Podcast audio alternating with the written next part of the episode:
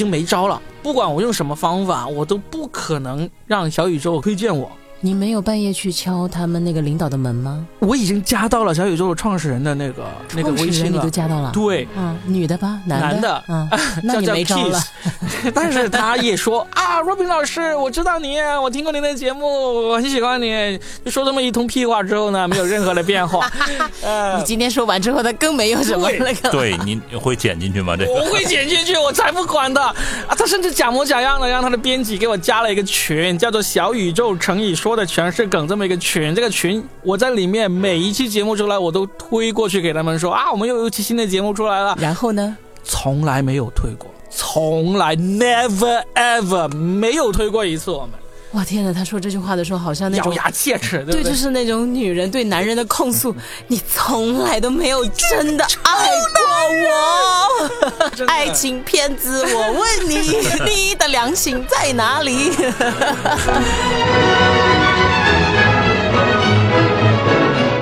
欢迎来收听新的一期，说的全是梗，我是 Robin，大家好。大家好，我是宝藏中富佳倩。各位好，我是海峰。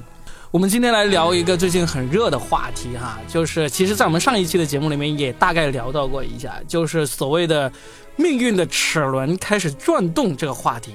你们刷那个短视频啊、抖音啊、小红书的时候，经常有刷到这样的类型的视频。我是有一个朋友做短视频的时候用了这个，我非常不屑他这种说法。跟风是吧？我看到这个的时候想到的是，有一个电影公司，它的广告好像就是这样，就是每一次一些电影开机之前嘛。哦，就是开始之前不是有很多那个电影公司的那个他们的 logo，有个是大狮子啊哦，啊，还有的是那个什么女神自由女神举的那个，还有一个就是好像那个齿轮转动的那个，我每次就想到那个。啊。华纳吧是什么？没有狮子那个是米高梅，嗯那个女神举着那个是哥伦比亚公司。对，啊还有那个齿轮的，我就忘记是哪个了，但是是不是有一个这个嘛？有有，你就想到这个是吧？对啊哎，但是为什么这个事情最近这么火呢？我其实做这个节目之前，我还稍微做了一下功课，我想去搜了一下，究竟是哪个名人明星啊，哪个大咖说了这么一句话，然后呢就被大家不停的引用啊。通通常这种短视频平台上面红起来都会有这么一个嘛，就算他不是什么名人大咖呢，可能也是一个很魔性的一个声音啊，什么 Oh my K，对不对？空隆康啷，空隆康啷，空隆康啷，空隆康啷。对对对。不了 biu 不了 biu。尽管我们如此之不喜欢这个，但是都免不了了，真的免不了洗。脑了。但是这个命运的齿轮开始转动，这个呢，反而是很意外。首先，它不魔性，是吧？这就是一句很平常的一句话，甚至是很有文学性的一句话，很有画面感的一句话。然后呢，它又被那么多人的引用，但是找来找去找不到真正的出处。也不是什么名人大咖，也不是什么奇奇怪怪的咖啊，那种奇葩的那种咖，所以呢，我们后来分析了一下这句话，它能够打动那么多人的心，能够让这么多的这种短视频博主啊，他们去创作、去剪辑这样的内容呢，有一个很重要的原因，它其实很符合一种非常经典的故事模式。嗯，这种故事模式，我自己以前看过一本讲那个编剧的书，叫做《故事》。啊，罗伯特麦基的一本书，好像还有一本叫做《救猫咪》的那本书，它里面有讲到，这是电影叙事里面的一种非常经典的模式，就是一个普通人，他每天过着一样的生活，日复一日，突然有一天，他就遇到了非常不一样的事情，把他的生活卷进了一个截然不同的这么一个境界里面去，这种就是命运的齿轮开始转动的这么一个典型故事。那不是王多鱼的故事吗？随 随便一个都是，对，其实他这个所谓的命运的齿轮呢，只不过是把一个抽比较抽象的一种事情呢，用一个非常具象化的一个词或者是这么一个描述，把它表述出来。这样的话，就是能让我们更直接的了解，哦，就是那么回事儿，其实就是转机嘛。就是转机啊！我们看那个中国的古话，中国的古代故事不有很多嘛？什么十年寒窗无人晓，一朝成名天下知。天下知嘛，对不对？但是这种十年寒窗一朝成名这个还是太抽象了一点。但是这个命运的齿轮开始转动，这个呢就实在是太具象了，大家都能够想到，不管是什么大齿轮的也好，什么巨轮的齿轮也好。就是转动了，开始你就知道它会带动外面的这个三轮车也好，轮船也好，开始往前开动了嘛，是吧？嗯，所以这个呢，因为太具象，而且是这种这么典型的故事呢，就导致大家很愿意去创作这样的故事。我们刚才随口就说了一个什么王多鱼是吧？嗯真的随随便便，我们想起任何经典的电影、电视都有这样的故事。我刚才马上想起了《星球大战》，在那个塔图克星球上面当奴隶的那个小男孩啊，天行者，他一下子不就是来了两个绝地武士，然后呢让他参加了一场比赛，然后整个命运就变了嘛，改变了整个银河系的命运。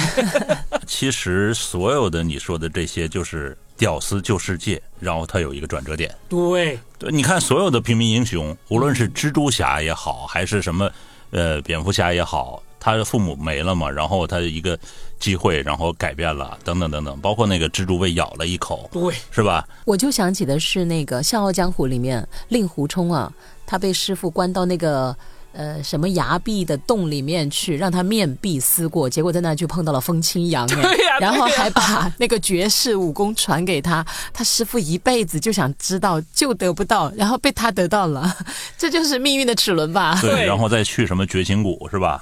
就几乎所有这种类型片故事啊，它都是这样一个套路，都是你忽然遇到一个转机，然后呢，你的人生就整一个发生了巨大的变化，是吧？嗯，它算不算是给我们成年人的一个迷魂汤嘞？一个幻想。童话，童话都是骗人的。但实际上，现实生活中好像有还有挺多这种真的，就像童话一样发生了，发生了，嗯对不对？讲这句话的时候，很多人会引用几个最近很红的故事嘛，就包括我们前上一期节目里面有讲到那个在西藏开旅馆那个姑娘叫慈母姑娘嘛，她就是十年前碰到了那个来拍纪录片的。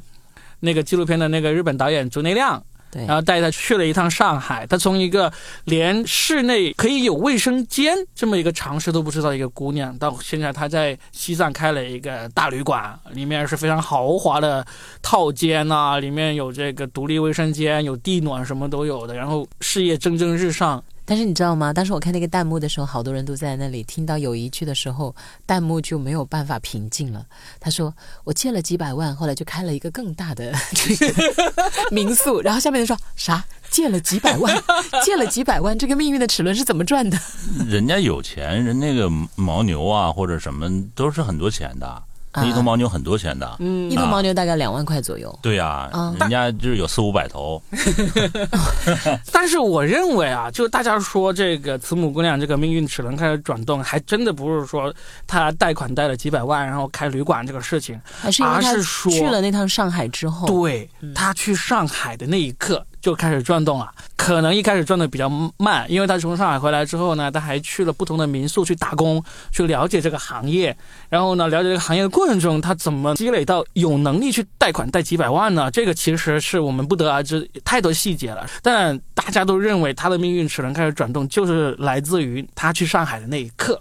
嗯嗯，所以我认为就是命运齿轮的转动这个说法有点不负责任。为什么呢？因为从物理的角度上来说，没有一个外力的话，这个齿轮不会无缘无故的转动。还要有润滑剂是吧？对，首先它得是个齿轮，是吧？嗯嗯，所以就是你看，还有一些命运的齿轮，王宝强啊、岳云鹏啊，黄渤不说吧，黄渤黄渤人家还是有才艺，人是歌手出身的，是吧？那有才艺的人多了去了。对，也看我们也看到他当时考那个时候多搞笑的那个跳舞，记不记得有那个视频？那所以当命运齿轮转动之前，其实它都是有积累的。首先是齿轮，包括有润滑剂，嗯包括有那个可能一个所谓的外力来启动它，不然的话，你想想没有外力的话是不会转动的。从物理角度上来说，就是等那个万事俱备，只欠东风的感觉是有点像的。等风来这个呢没有红起来，就是因为这个风啊看不见摸不着，不像齿轮那么 那么明显的具象。是吗？但是峰哥刚才说到，就是你本身得是一个齿轮，你本身得有前面的这个积累才能红起来。哎，我反而是觉得最近大家说到这个词的时候，特别喜欢举的两个例子呢，有点不太符合你说的这个这个说法呀。赶紧反驳我。因为大家最近特别喜欢举的命运的齿轮开始转动的两个例子，一个是丁真，说丁真在被那个摄影师拍到之前，在那个下午他去买方便面的路上，被这个摄影师拍了一个几十秒的视频之前的前十天，他还在排队去领那个救济粮。那我就想问，丁真在那个下午之前，他为这个齿轮的转动，他做了啥呢？那是基因 你看后来齿轮的变化是什么？他以纯真，然后那口白牙和那种无邪的笑容征服了所有的人，对不对？那他之前做的准备就是保持纯真，哦他一直是这样子。没有长歪，就保持自己没有变油腻，对吧？对啊，你看我再也不会是吧变成丁真。哎，峰哥，你没有等到那个摄影师阿姨。可能你们都忘了耶。其实，在很早以前，有一个女孩子叫天仙美眉，还有人记得吗？记得记得，哇，一看就老男人，母鸡母鸡，因为这个真的很久远了。但当时好像也是，她也是好像在，也是差不多是羌族的一个少女，她很漂亮，大家可以去搜一下，她也是长得很漂亮，然后就被那个摄影师拍下来。当然，里面肯定也有炒作的成分，但至少她这个炒作也成功了，只不过是她没有赶上现在这个时代。我那段时间是关注了一下那个天仙美眉，她后来还上了很多节目，包括上了《天天向上》啊，长得也很漂亮，穿着那个民族服饰等等之类。其实这种被命运挑选中的天选之女也好，纯真之子也好，挺多的。只是后来就慢慢慢慢，他的那个星光会开始暗淡。如果他没有什么后续的东西的话，你看，其实现在丁真就不再是大家讨论的话题了呀。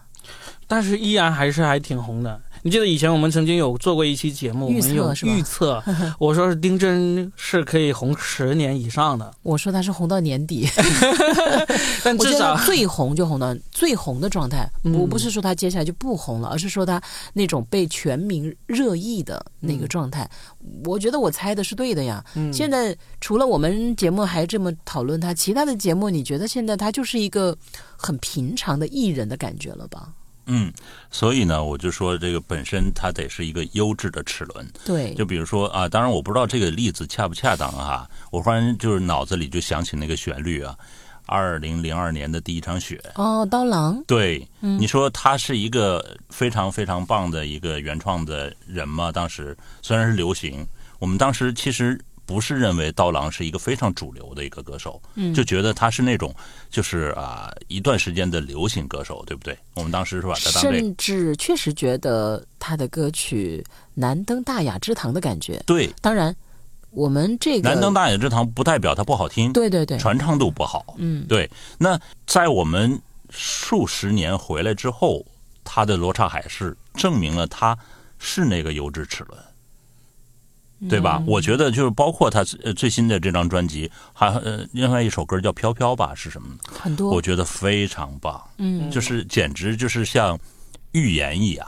那所以你作为这个齿轮的话，你虽然转动了，但是可能最后暗淡无光，那是因为什么呢？因为没油了。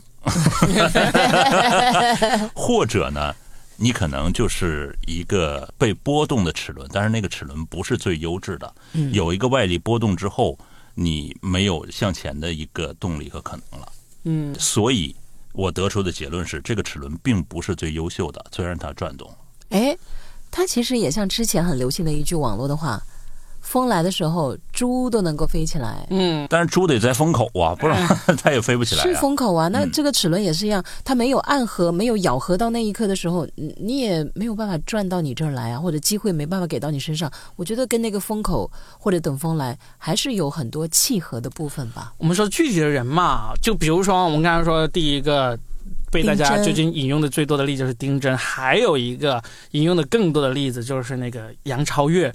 他们说，在二零一七年，在杨超越上那个节目之前的一个月左右，他还在那个街边的什么沙县小吃啊，还是什么一个街边的小店里面，呃，吃那个十几块钱一块的那个面，然后呢，被人拍了张照片，说他来上海当过什么缝纫工，当过各种很基层的工作，然后呢，上了那个节目，就一下子现在是应该算是一线的综艺明星吧。不是应该说是肯定是一线的综艺明星，按他的那个身价，很显然他那个齿轮就更大、更壮，转动的更快一点。那跟他差不多的还有林允呢。就是美人鱼嘛，嗯，就被周星驰选中，大家都说费侠，费侠。哎，对，但是他们可持续嘛？可能我不够八卦哈，我对于他们就是没有更多的这种印象。他们的受众不是你这种年龄层次的男人。是的，谁说不是？就是你说我老油腻了是吧？我没说，没说。你看，我已经感受到了，已经被暴击了。我不敢说。对，当然我喜欢刀郎，因为有文化嘛。嗯嗯，哎，不管我们喜不喜欢啦，就是其实确实是可以好好的聊一下我们知道的这种，他之前不管是默默的努力哈，十年寒窗啊，默默的呃练练歌练舞也好，还是说就像丁真那样子，默默的保持一颗纯真的心，默默的保持一个美貌的颜也好，其实我们见过的这种名人明星里面还很多这样的例子啊。嗯，咱们继续说，他能把握这个齿轮吗？就是。这些被转动之后，他能把握吗？能啊！我说一个最简单的，马云，对不对？嗯，不说马云，咱就说继续说这个丁真或者杨杨超越。哦，你说这个，我觉得这两个人都是可以的，因为其实他们都已经有三年以上了，三年以上是已经齿轮转动之后呢，他们没有让齿轮停下。你像天蝎妹妹那种，她其实是转动了一两年，然后呢，她慢慢就停了下来。啊，我知道有一个了，嗯，她就是也被命运的齿轮给转动了。但是紧接着就后劲不足了。嗯，在小小的花园里挖呀挖呀挖，在大大的花园里呀 挖呀挖呀挖，对不对嘛？我没有讲错吧？在那段时间，几乎全民都在唱这个歌嗯，上至八十八，下至八个月，哪个人不知道这首歌？这本来就是幼儿园的歌嘛。嗯，一下子黄老师的出场也很贵哦，甚至当时那个。就是丑的，不管网友死活的随州的谢局长吧，那个文旅局的谢局长 都专门请他过去。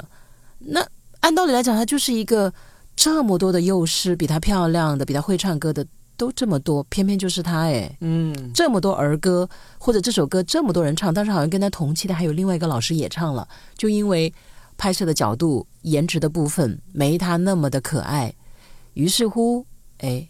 命运的齿轮就转到他这，但是现在来看，几乎就没什么热度了呀。嗯，这个齿轮呢，有时候也是挺狡猾的哈。你看似它给你转动了，对，但是最后掉链子了。对对对对对对，会停的啊，还会。甚至我们一开始因为几乎都认为命运的齿轮开始转动，一定是带来好的转机或者财运，但是有没有想过，其实命运的齿轮也包含着厄运呢？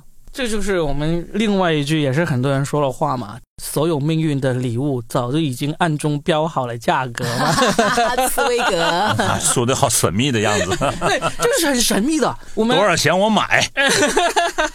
非常神秘的，就有时候你是真的不知道这个事件究竟会不会真的就变成你可以一直转动下去的齿轮。类似的话就好多啦。刚才不是我也跟你们讨论过，比如说善有善报。恶有恶报，不是不报，时候未到。我们今天来讨论这个，也是我们并没有什么妄想，说我们要找出这种命运齿轮转动的秘密啊，或者规律哈，根本不可能找出来的。我们这三个赤脚医生能给谁治病啊？呃，但是就我从他们的这些经历来得出来，就是有的时候呢，你要做好准备。你看啊，比如这个老师哈，长相不完全甜美，当然他有那个美颜了啊。然后呢，他对这个儿童的呃童谣没有这么认真的这种状态。比如说，小小的花园里呀，挖呀挖呀挖，它肯定活不了，对不对？也是，对吧？所以其实要唱很多遍。对，而且呢，他对这些孩子，他是有一个有一个情感和情情愫在里面。至少在。那个视频拍摄的时候，他还是很投入的。对，所以所以才能够打动别人。对，最美的部分被人发现了，那大家会有一个共鸣，然后才有这么一个叫瞬间的昙花一现式的齿轮的转动。嗯，那他要想有更深的东西，必须之前他有更多的积累，就像我们手表一样，它只是一个齿轮，它转一圈就结束了。对，当然有很多齿轮，它要转动的时候，我们都知道哈，就是那齿轮，就是比如说甚至上百年。甚至几百年才能转动一次的齿轮，当这种齿轮转动，那才是可怕的，因为它之前聚集了很大的叫呃动能，最后变成势能，然后再转动嘛，对吧？所以当它没有这个东西转动，其实呃，要说无意义吗？可能也会带来一些周边的东西，还是有意义的。对，但是这是对于周边的人有意义吗？对于我们有意义吗？我不觉得这个，我甚至就对对这个好像不是特别特别的感兴趣峰哥，你要调整一下你的朋友圈了，啊。都是些什么老爷们儿啊？百年齿轮，不是，就是都是些什么大爷？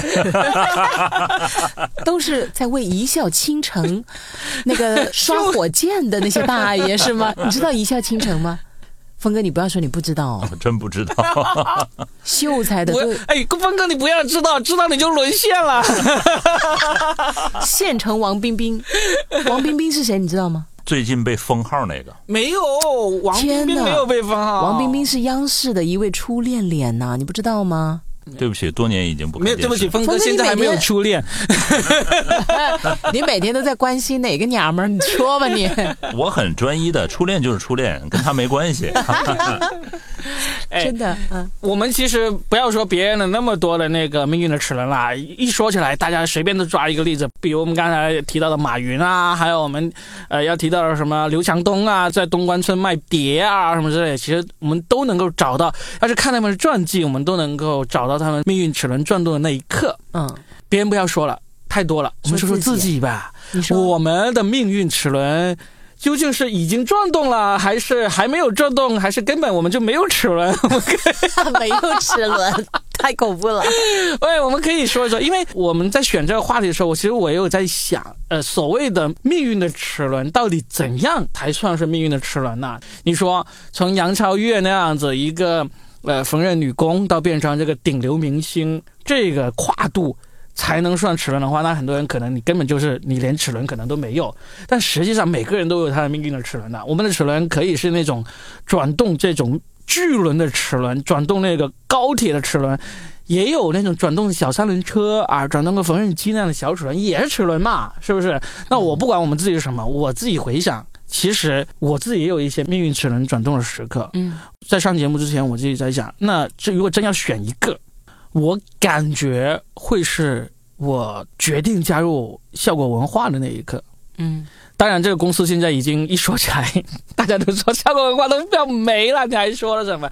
但实际上，我觉得这还真的就是，不管我的齿轮大还是小，当我决定加入这个公司的那一刻，好像是真的，它悄悄的往前启动了那么一下。呃，我想采访一句哈，嗯就是在你加入公司的时候，你会认为它是一个，我特别排斥齿轮这个说法，嗯，你会认为它是一个转折点吗？会是。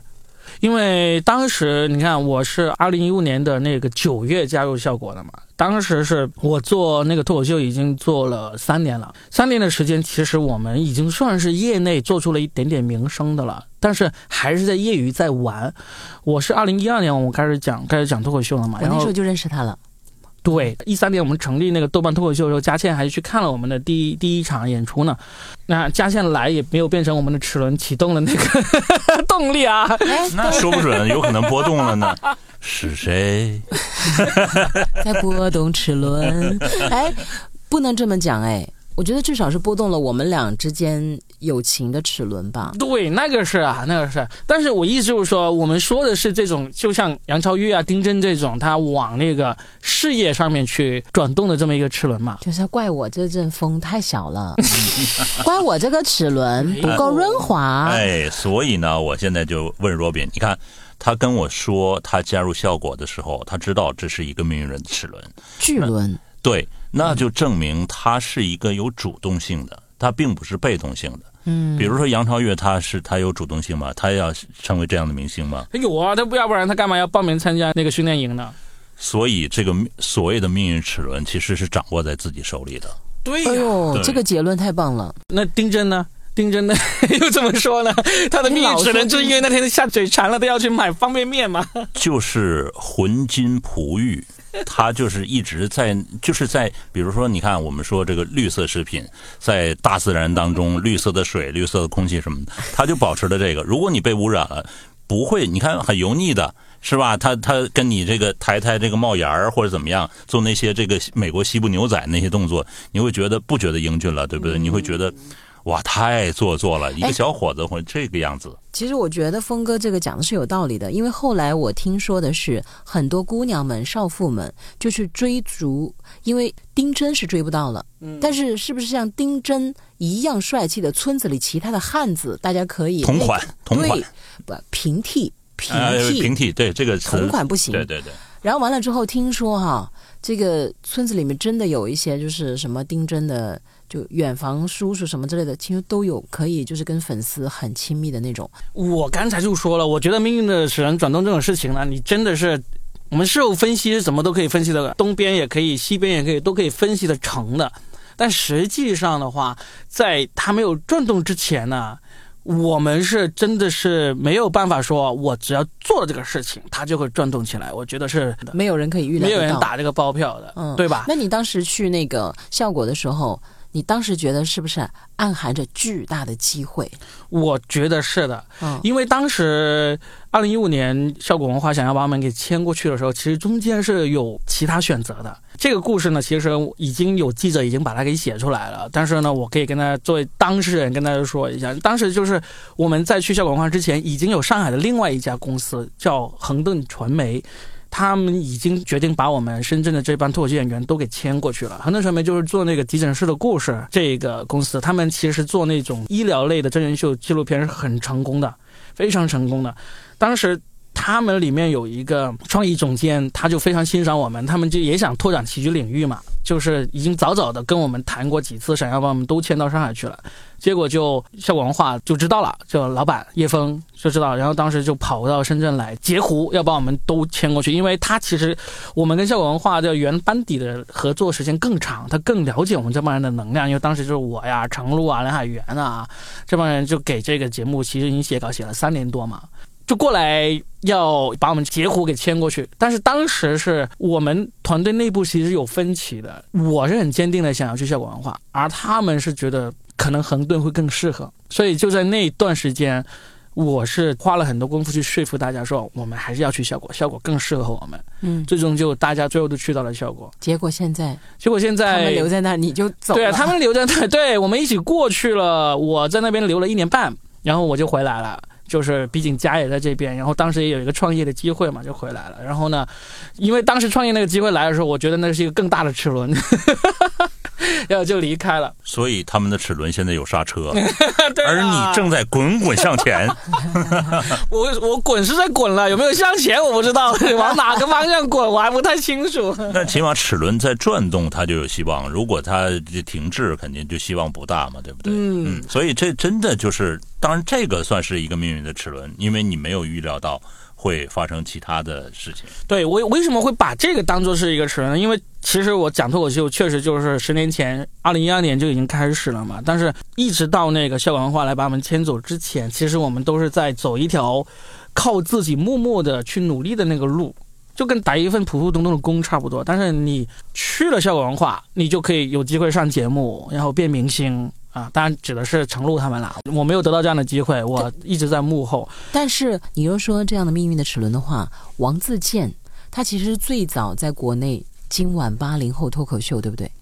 其实最开始，呃，李诞呢都是在给他那边写稿的呀。王自健那个命运的齿轮就更具戏剧性。是啊，他其实是呃，在上那个今晚八零后脱口秀之前，他相声演员，相声演员，他也小有名气，在北京讲相声小有名气的那，真是小小有名气，小小有名气，对，比我们在深圳讲脱口秀有名气吧，但是还是个普通人一个。然后他的命运齿轮转动是什么时候呢？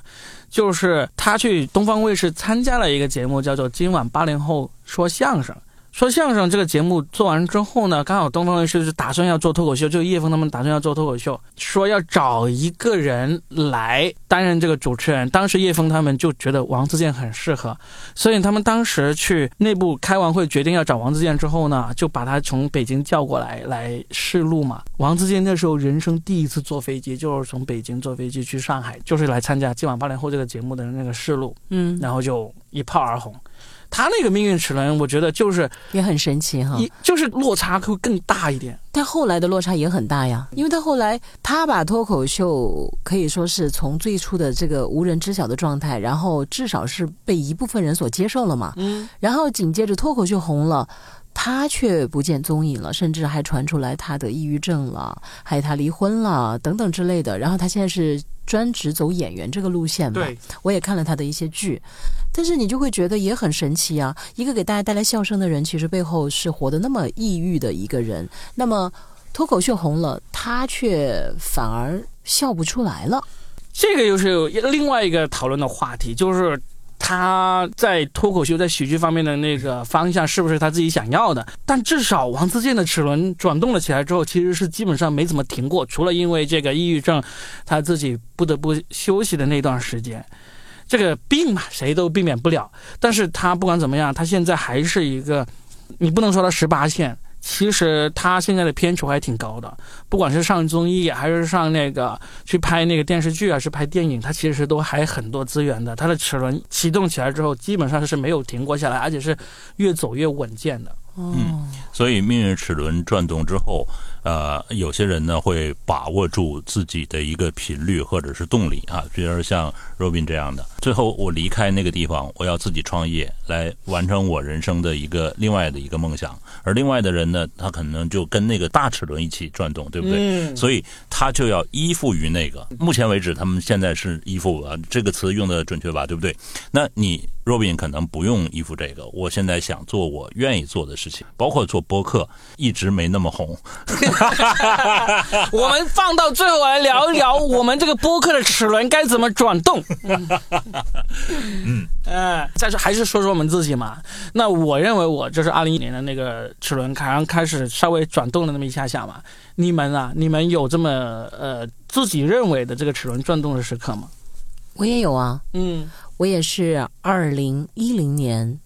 然后我来深圳，我觉得那是我命运齿轮转动的时候。嗯，根据我们对你的理解，你确实是因为来到了深圳，就这个命运的齿轮是转动了起来。如果我在长沙，我也会很红了，你放心。那 那你究竟是你是让我捧你呢，还是让我反对你呢？你说清楚一点好不好？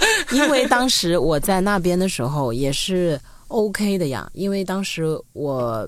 们那个老总专门开那个推介会的时候，我在那个频道其实只待了一年不到的时候，在开年终那个会议的时候，老总专门就说我在那边的播音名不叫这个，他就说来我们介绍这位主持人，你知道那时候我的播音名叫什么吗？梁山，你这好汉呢？哎，你懂我耶，真的，我当时因为呃那个孩子的爸爸姓梁。这这个暗含一个女人真的是最最小心思嘛？就何止是小心思，这是对一个男人最真的爱吧？都一样了。就像我岳父把把这车牌号码的那个前两个字母是用他老婆用我岳母的那个名字 那个拼音缩写一样了。那个还不一样，不一样。我为什么？叫梁山呢？我是说，希望我将来的孩子，因为那时候我还没有孩子。我说，如果将来我的生了个女儿，就叫珊瑚的珊，或者是那个女字旁姗姗来迟的姗，男生就叫大山的山。对哦，但是就是这里就是暗含我对未来的一个想象啊，憧憬吧。好，就说回来，然后我们那个老总都介绍说，哎，各位在场所有的这个金主们啊，那时候还没有流行叫金主，就是说，如果各位有什么。品质的、高品位的广告，就请找梁山，他的声音是非常非常的那个适合的。哇，这个我才去那里半年，他能够这样去夸赞我，也是很棒的。而且确实我也做到了，那边几乎高端的广告吧，只要是和楼盘、和那个汽车和一些品质的有关的，几乎都是我呀。后来包括那边很多的台呼，可能很多没有听过电台的人就不知道，但是峰哥是知道的，就是一个台的。整个的台户就像中央人民广播电台，或者说是啊湖南音乐之声，类似这种就几乎全是我的声音啊。哎，那既然你认为你留在长沙的话也会发展的很好，那你为什么会把你决定来深圳当做是你的一个命运命运齿轮转动的这么一个契机呢？嗯，因为我还是小时候可能看那个 TVB 啊，看那个港产片有影响的，我还是很喜欢香港。就很憧憬嘛，然后我去不了香港，但是至少来深圳就跟香港很近，嗯这就是一个很大的，我觉得就是藏在心里的一个梦。然后又有海嘛，这边对不对？我们内陆都见过，只见过小池塘，对海也是。小时候我很喜欢听那首歌，叫《大海啊故乡》。嗯，有没有人记得这首歌？当然，我小时候可喜欢这首歌了，然后就很憧憬。包括那时候 QQ 不是有一个叫什么漂流瓶吗？嗯呃，那时候喜欢那个舒淇，她演过一部电影，跟成龙演的，可能都没有人记得了吧？玻璃孙，是的，他就是把那个玻璃瓶里面塞满那个纸条，然后就放到海上去漂流。因为那时候我真的整天都很憧憬、幻想这些浪漫的东西，所以当时这边有一个老总，他去到长沙那边就见过我一次。后来我这边有个同事就过来了嘛，他就有一次把我的声音给这边老总听了，峰哥认识的，他说：“哎，这个女生不错呀，他要不要过来试一下？”我到现在我都记得，当时是那位老总给我打了那个电话，结果我那个电话呢，当时没有办法接通，他就给我留了个语音，他说：“你好，我是谁谁谁，有没有兴趣来我们这边试？”哇，我整个人就快要沸腾了，你知道吗？我就觉得我不管了，我我对湖南没感情了，我要来深圳。不管长沙有多么好，我还是喜欢去那个靠近香港的地方，是吧？哦，真的。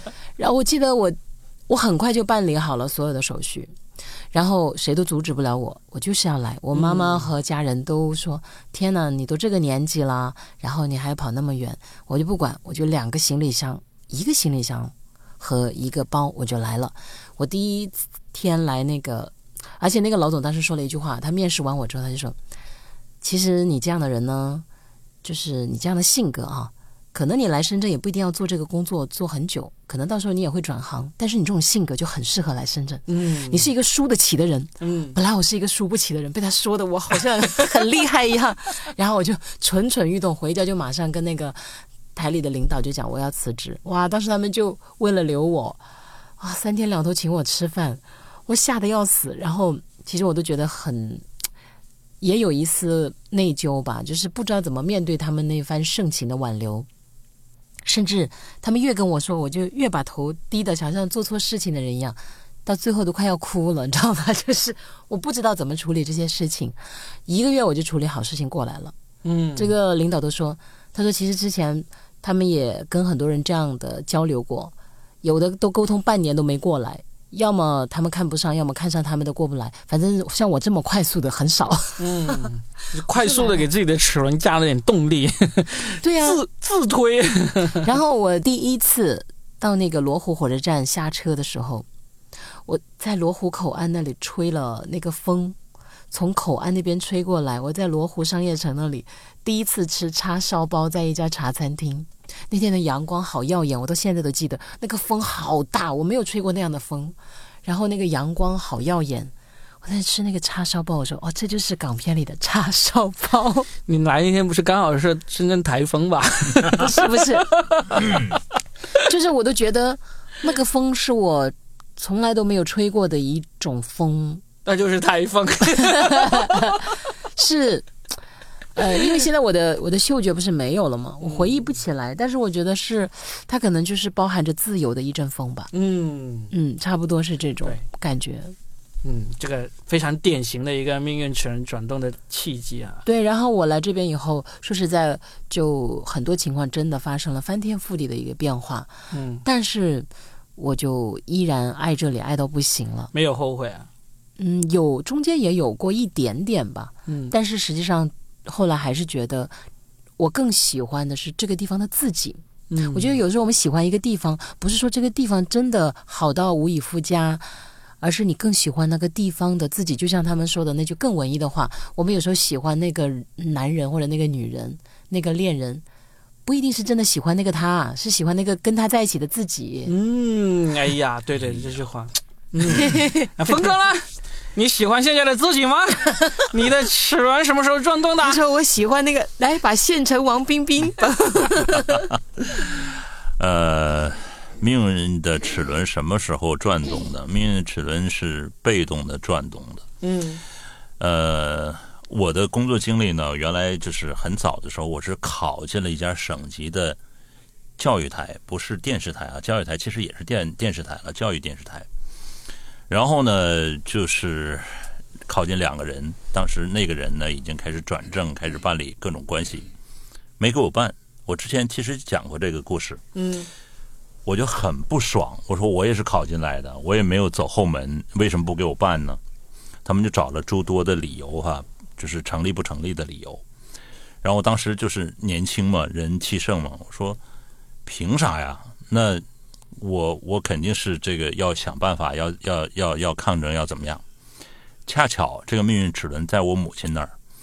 母亲的一个老同事的孩子在这边工作，他就说：“呃，正好我们这儿走了一个记者，而你是学播音主持出身的，做记者其实相通的嘛。我们当时也学新闻写作、新闻采访，能不能来试一下？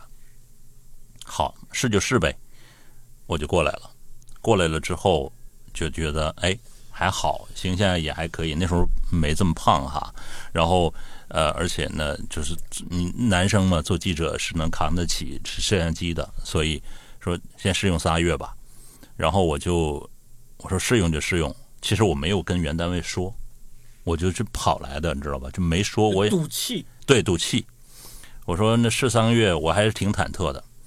此时命运的齿轮又由别人来转动，那个人呢就离职了，到另外的单位去工作了。原来的主力记者。他走了之后呢，就等于是把这个担子交在我身上了。那从这儿开始，我可能就开始就是走上了正轨。因为原来在工作的一年的时间里，我每个星期的工作量不过是半个小时，多惨！半个小时的工作量，你想一想，在一家省级的教育电视台，其实是很可怜的。剩下你可以学东西，你可以看书、看报纸、喝茶水、收拾一下办公室这些。那就是呃，我觉得这是我命运齿轮的一个最关键的点，但实际上不在我身上，都在其他人身上。也是哦，如果要当时那个人要是没走的话，其实也轮不到你，你就不会那么顺利吧？至少，呃，也能也能，我也能做得好。但是他走了之后，就是真的确实就空出来这个主力的位置。那肯定嘛，就一个萝卜一个坑的哈。但是他现在更好，那是他的命运呐，对不对？什么叫更好呢？我觉得没有什么更好，没有这个就就是他好不好，其实是自己才会知道，对对不对？外人看到的但是但是峰哥你自己认为那是你的命运的一个启动点，我觉得这就是对的，没有办法让别人来帮你去判断的。但是还有一点，我要就是说，这个不是说呃呃怎么说呢，叫包养自己哈。我一直就是有这个有这个信念，其实我就是做每一件事，我要把它做到最好，起码就是做到。在我的小范围内做的最好，嗯。啊，这是，所以这个我是只是抓住了这个齿轮转动的这个呃频率，嗯，哎，我觉得这个说的很好，嗯，对，综合我们三个的这个经历啊，其实我们可以总结一下，所谓的命运的齿轮开始转动呢，其实都是在我们自己认为我们的人生有一个巨大的一个变化，呃，转机变化，当然这个巨大可能在外人看来。有可能是微不足道的，但是在我们自己看来，我们认为是巨大的，就算是我们的命运的齿轮转动的这么一个迹象了。所以我们也看，也可以听一听我们的听众朋友，如果你们也有你们自己认为的命运齿轮转动的时刻呢，也可以在留言里面跟我们说一下。每次都是在念留言。今天当我们念没事，我们一年练练两次啊，有很多的。但是但是真的，你留下来，我们到年底一定会念一下。如果你留言的足够让我们印象深刻的话，我们一定会念出来的。嗯，所以不是说非得啊，我原来啊年收入啊只有这个几万块，突然就变成了几千万那种才叫命运的齿轮开始转动，而是在你看来对你的命运产生了巨大的影响，我觉得就是你的命运齿轮转动的一个迹象。还可以再总结一下。你看没有，峰哥刚才说了，他就是每件事他都会在他的能力范围之内，他都会做到最好。还有 Robin 和我，就是我们非常清楚自己想要什么。嗯，你就是很喜欢脱口秀，对，所以你就毫不犹豫的在大家都呃没有办法决定的时候，你就是坚定的选择效果嘛。嗯，是不是？你非常知道自己和这个地方是有一个缘分的开启，甚至你也当时肯定是很欣喜的，就是。他们的实力是不容小觑的。你欣喜的发现这是一个齿轮，对。结果现在这艘轮 就先不说他们了，他们的命运齿轮就今年五月十三号，我们都知道了。然后，对啊，我也就非常的坚定的知道，我觉得深圳就是我很向往的城市。嗯我其实根本不知道这里是什么样子，但就是觉得，因为那时候还有本杂志叫《深圳青年啊，对对对，有的有的有的。对嗯，那个那个很流行当年。》。当时我在内地看那个杂志的时候，它传递出来的是真的很积极、很向上，而且，其实，在那本杂志上，可能当时写的很多创业者成功的故事，就是什么从打工妹变成了什么什么，从打工仔变成了什么什么，包括那时候胡小梅的故事，当时贴在那些杂志上都是说她也是打工妹吧，然后就来变成了电台主持人，那对我们这些也是有刺激的呀。嗯，然后我就觉得哇，深圳这个地方真的是可以把一切不可能会变成可能的。嗯就像说那阵台风会把我刮到哪儿去，谁也不知道。但我至少先确保，就是这阵风里面，我第一是安全的，然后第二，我想要卷入其中，我不害怕，哎，嗯，对不对？关于别人的命运齿轮的转动呢，我们就总结的差不多到这里。接下来我们要讲一个非常关乎我们三个人命运的一个话题了。就是我们这个的样子，就是我们这个节目的命运的齿轮究竟什么时候才能转动啊？哎觉得它一直在转动啊。是一直在转动，但是没有 一下子转到一个让我们都至少我是很不满意的。你想要爆红是不是？也不叫爆红，你知道是这样子。首先，我跟大家简短的回忆一下我们这个节目是怎么来的哈。我们是二零一八年的时候，就是喜马拉雅，他其实当时找我是希望我去讲那种段子，就在节目里面不停的讲段子，不停的讲段子。但实际上哪有那么多段子可以讲啊，对不对？我们又不是那种去上网去搜集别人段子那种人，所以当时我们讲了一段时间段子之后，就很快发现不行了，无以为继这个内容。我那时候二零一八年我才开始了解到。啊，原来有播客这么一个形式，就是可以自己讲，也可以几个朋友一起聊天，聊一些话题这样子哎，我那。时候请你做电台节目，你都没有意识到这个吗？没有意识到，完全没有意识到。我甚至你请我做节目已经是二零一三一四年的事情了，对不对？就一三年左右吧。对，一三一四年的事情，没有意识到这个是可以变成播客，因为那时候其实大陆的播客刚刚才起步没多久。有一些到现在都已经没有的播客在做什么糖酸铺子啊，什么三角龙啊，那些都在做，但是我完全不知道。甚至到了二零一八年，我的有几个脱口秀同行已经在做播客了，我都不觉得这是一个我可以去做的事情，因为那时候我认为有一个很重大的缺陷，就是我的普通话非常的不行。我在播客里面讲出来的话，大家听感会非常的不佳，所以我我压根就没想过自己能够讲播客的。直到后来，我我们段子已经没了，讲不下去了。然后喜马拉雅说：“那你就转成播客来讲嘛。”我说：“我可以吗？”他说：“可以啊，我觉得你的那个普通话完全没有那个理解的这个困难啊，所以我才尝试着讲讲讲讲讲讲。了之后呢，中间其实有一段时间，我以为这个播客的这个命运的齿轮已经开始转动了，就是在那个一八一九年的时候，我们这个播客拿到了这个二零一八年喜马拉雅的什么十大潜力新生，生就声音的声这么一个荣誉。然后二零一九年呢，又拿到了喜马拉雅的娱乐赛道的一个播客比赛的那个一等奖。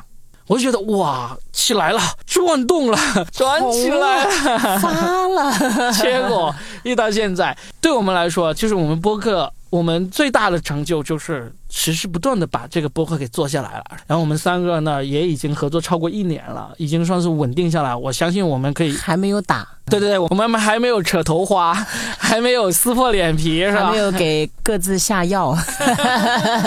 而且我感觉我们是能够很长时间一直合作下去的。你确定了？我确定，我非常确定。至于为什么这么确定呢？我就不说各种原因了啊。我敏锐的头脑，我能够预感出来啊。好吧，但是实际上，目前这种状况，我们已经持续了一年多了。就你觉得收听率太低了，就才几千，对，因为你想想，我在我认为我们的齿轮开始转动的一九年的时候，大家要是有心的话，回去看一下，我们一九年的那个收听量其实是平均每期是能够有一两万以上的，甚至有个别期的话有超过十万的。但今年以来，我们超过一万的都屈指可数。没花钱买流量吧？嗯，播客的流量其实还挺难买的。嗯因为现在播客呢有一个很重要的点，就是它出现了一个跟喜马拉雅不一样的一个载体，一个 A P P 叫做小宇宙。哦，小宇宙呢，它嗯，就怎么说呢？我打个比方啊，喜马拉雅就像你们工作的这个传统电台一样，它是一个电台，它在里面养了很多那个主播，然后主播呢每天过来上班，然后呢制造节目，然后呢传播出去。小宇宙或者苹果播客呢这种 A P P 呢，他们呢就不像电台，他们就像收音机，就接收端，他们是一个接收端。所以呢，他就接收来自于喜马拉雅呀，来自于什么网易云啊，来自于 QQ 音乐，来自于什么呃蜻蜓 FM 啊这样的电台发出来的声音，然后呢让大家听到。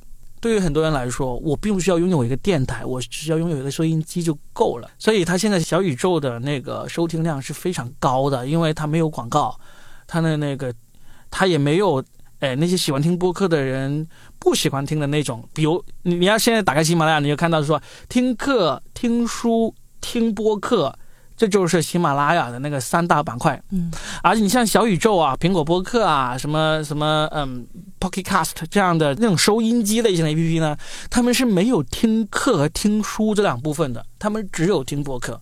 所以呢，喜欢听播客的人基本上都会集中在小宇宙这样的 APP 上面去收听，而我们这个播客呢，小宇宙上面呢从来没有被推荐过。你知道我们在喜马拉雅上有超过六万的订阅，但是在小宇宙上面只有一千五的订阅，还是最近才刚刚达到一千五的，就很头疼啊。是因为水土不服吗？就是因为调性或者其他的吗？我听过那边的一些节目，其实觉得我们的也不差。其实你真要去听别人的节，如果哈，我们的听众哈，就想帮我们找出来为什么我们在小宇宙上做不过其他播客的一个原因，而去帮我们去比较一下跟我们同类型的这种漫谈型的播客的话，你会发现其实我们听感是好很多的。我不真的不是在自吹自擂啊，嗯，我们首先我们的录音品质很高，然后。你俩都是那种非常专业的、声音非常好听的那种专业主持人，我的口条也不算差，对，所以以这样的情况下，我们的听感其实是比那些好很多的。而且我们有一个很重要的点，就是我们会迅速进入这个我们每一期的主题。我们在进入主题前，我们不会瞎聊。我经常听他们说一个很垂直的主题，他们至少瞎聊个十几分钟才开始的。嗯，有点就是包子皮太厚了。对，我不相信人是会喜欢听这种，但只是因为你喜欢他的声音，喜欢他那个人，你愿意听他，忍受他。但是对于一个陌生的听众来说，听他们其实听感没有那么好的。所以我在我们的自己的内容质量上，我是很有信心的。所以回到刚才峰哥提出来那个问题，我觉得最重要的一个原因就是小宇宙没有推我们，因为你不推上主页的话，你陌生的听众听到听到就少，而我们的听众其实绝大部分都是从喜马拉雅积累下来的，他们已经习惯在喜马拉雅听了，他就懒得再跑去多下载一个小宇宙 APP 来听了。所以我就想，我们三个啊，我们友谊这么牢固，我们可以一直做下去。但是呢，如果你看小宇宙现在每天增长几个粉、几个订阅，每天增长几个订阅，你增长了十年了，也可能也才几千个那个收听。这个齿轮什么时候能够转动得起来啊？我不是说了吗？那种特别精密的仪器，可能就是小齿轮慢慢转动，慢慢转动。好，到了一百年的时候，它终于大齿轮转动一次。所以我们的那个核心竞争力就是做的比他们久，对吧？看谁活得久，对，活 得活得久就是老艺术家。老戏骨啊，哎到时候就是动不动演技炸裂。哎，你俩是真的有这样的想法，我其实我就放心了，因为我是早就有这样的想法，因为我已经觉得我已经没招了，不管我用什么方法，我都不可能让小宇宙推荐我。你没有半夜去敲他们那个领导的门吗？我已经加到了小宇宙创始人的那个那个微信了你都微信了，加到了？对，嗯，女的吧，男男的嗯，那你叫叫没招了。Peace 但是他也说 啊，Robin 老师，我知道你，我听过您的节目，我很喜欢你。就说这么一通屁话之后呢，没有任何的变化。呃你，今天说完之后，他更没有什么那个。对，您会剪进去吗？这个我会剪进去，我才不管的啊！他甚至假模假样的让他的编辑给我加了一个群，叫做“小宇宙乘以说的全是梗”这么一个群。这个群我在里面每一期节目出来，我都推过去给他们说啊，我们又有一期新的节目出来了。然后呢？从来没有推过，从来 never ever 没有推过一次。我们哇天哪！他说这句话的时候，好像那种咬牙切齿，对对，对？就是那种女人对男人的控诉，你从来都没有真的爱过我，你都是骗我的，的爱情骗子。我问你，你的良心在哪里？但是哈，我们既然说谈到命运的齿轮，呃，我们之前不有那样的说法吗？说我们要扼住命运的喉咙，而不能被命运薅住自个儿的头发。我得找到他喉咙在哪呀？呃，其实呢，坚持是一个比较笨的办法，也是一个比较好的办法，因为有的时候就是你突然一下窜上去了，如果你没准备好的话，你有可能很快就下来了。嗯，比如说这个我们质量不是特别平均啊，当然我们现在质量就是都是。一般一般哈，全国第三那种。对，你要是就是忽上忽下的，有一期别人听了，后面一听，哦，去，就是那个样子啊。人们对你不会产生持久性的这种关注和收听。那如果你一直保持这种水准，然后某一期你突然蹿高一下，人们认为哦，它是有可能会更好听，它的粘性会更大。当然，这只是我一个主观的臆想了哈。呃，至至于真正的这种小宇宙的听众，就是当然你们是完全在小宇宙的这个范围内来关注这个播客的人，我特别想听到他们的这种感受是什么，这个挺重要的。我还是觉得受众的那个反馈非常的重要，所以亲爱的听众朋友们，你们其实都是藏龙卧虎的。你看我们那个一本正经的朋友，那真的我觉得每次留言都好精彩啊！嗯，他会各种谐音梗啊，会根据我们所说的话题，然后得出一个非常不一样的评论。你看这样高质量的听友其实很多很多，我可能没有一一点名，但并不代表我不记得你们哈。就是你们可以给我们出谋划策啊，主要是给 Robin 出谋划策。对对对，出谋划策，我想。因为 Robin 现在真的像个怨妇一样。真的，我好难受啊！豪门豪门怨妇，你们懂吗？百爪抓心呐！真的，给我那么多钱有什么用？有什么用？又得不到你的心。意思就是我们两个这么好的搭档，也没有办法扭转他命运的齿轮。他意思就是给我那么多钱有什么用？这两个人给我有什么用？给我换人。明白了。最后就是我们俩的原因。哎，你刚才说到这个一本正经啊，他其实前段时间还加到我的微信了，他很高兴。嗯，但我其实我心里面其实很忐忑的。你也跟他说了很多屁话是吧？不是，我根本我不敢跟他说话。你知道为什么吗？因为我曾经认识过一个明星，他跟我说过一个例子，他说啊，他说不要加那些粉丝的微信，他们加到你的微信呢就不觉得珍惜了，就不爱你了。他当时给我说一个很现实的，他他因为他每天晚上要做直播嘛。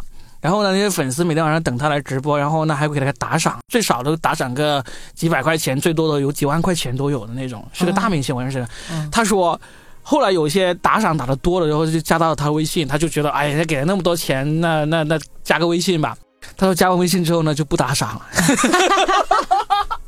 但是那个一本正经加到了微信之后啊，我好担心他以后也不留言了啊！就虽然不打赏，但是他的留言对我们来说就是一个奖励嘛，就是一个鼓励嘛，对不对？啊，还好还好，他最近还是很像以前一样积极的留言的。我们那个有良心的听友，你那个什么明星朋友都是些什么粉丝喽？不是，你可以这样吧，就是你可以装你的助理嘛。装助理，有有的有的有人就是这样的 啊。那个一本正经啊，若斌老师很忙的，那个我来替他回复你。每次还要装女生，一本正经啊。若斌在洗澡。待会儿回复你好吗？这怎么文字还有夹子音吗？所以最后呢，我们想一想吧，就是说，我们首先我们非常肯定这个节目我们会一直做下去，而且我们的水准也会一直保持在这个水准。如果有一天，比如说哈，呃，有一些什么呃，金主爸爸给了钱让我们特别策划一期呢，我们可能会真的会做更多的这种准备啊，然后呢。会水准又会往上提高一大截啊！我们现在是生活水准啊，有钱的时候我们就是商业水准，这是没问题的。但是呢，我们也想探讨一下，就是在我们这个生活水准的情况下，我们怎么能够让这个命运的齿轮转动的速度快一点点？比如说，我们其实已经有一个小小的听友群。就是上次我们搞那个相亲会的时候进来了几十个人，那当然呢，现在也基本上不怎么活跃了，我们也不在里面说话。但是我发现，其实基本上做的好的那个播客呢，他们都一定有听友群的。我们为什么不做呢？是因为实在太懒了，我们。真的提不起劲来运作这个听友群。也是因为我们各自有各自各自有各自的对嗯忙的事情。但是我我非常期待，就是如果你是在微信上活跃的，你在群里面活跃的一个人呢，你可以进我们的听友群，让？我们听友群才几十个人，你随便进。呃，进的方法也很简单，你就去我有个公众号叫做“全是梗喜剧”，你就给这个公众号留言。你就在留言的对话框里面输入“进群”这两个字，就能够收到我们这个听友群的这个二维码，你就可以进去。进去之后呢，希望你们多活跃一下，然后呢，多聊一下我们的节目啊，甚至给我们出谋划策呀，让我们怎么节目怎么能够做得最好。这是我觉得我们可以在力所能及的这个情况下能够做到的一点活跃一点我们这个节目的气氛的这么一个做法。然后第二个的话呢，也希望大家除了在喜马拉雅上给我们留言，也去小宇宙上面给我们多留言啊、关注啊、订阅啊，让我们尽可能的。我们在喜马拉雅是有六万，那边是一千五，那十分之一吧，那边做到六千吧，看看今年有没有可能，嗯，好不好？做到了呃的话就给大家发红包。对，可以，没问题，群里面发红包没问题的。是的啊，嗯，我还是有一点点呃，这个买润滑油的钱的。雄厚的资金。听上去像私房钱。那如果你是苹果用户，你也不想另外下载一个小宇宙 APP，其实你在苹果手机或者 iPad、苹果的电脑上面，都可以在系统里面找到苹果原装自带的 APP 播客，英文叫 Podcast，在上面搜索说的全是梗，也能够找到我们。记得给我们订阅，打五星好评，好吗？那除了这个，我们说我们会继续做好节目，我们运营一下听友群，然后还有什么好的办法？也希望大家给我们出谋划策，留言告诉我们，因为我们其实有很多听众是非常资深的那种播客粉，他们在很多别的播客里面也是很活跃的，他们知道别的播客有什么好法子、好招数，能够提高这个收听量，提高这个活跃度，也告诉我们，让我们也试一下。或者觉得我们有哪些不好的，嗯你，可以说出来吗？对，如果是非常不好的就不要说了啊。那就希望命运的齿轮开始慢慢的转，然后转到每个人身上的时候呢，都能给每个人带来好运吧。嗯希望我们的命运齿轮转起来那一天，你们还在听，嗯还在跟我们在一起。嗯，今天的这期深谈呢，就聊到这儿，我们下期继续再聊，好，拜拜。拜拜拜拜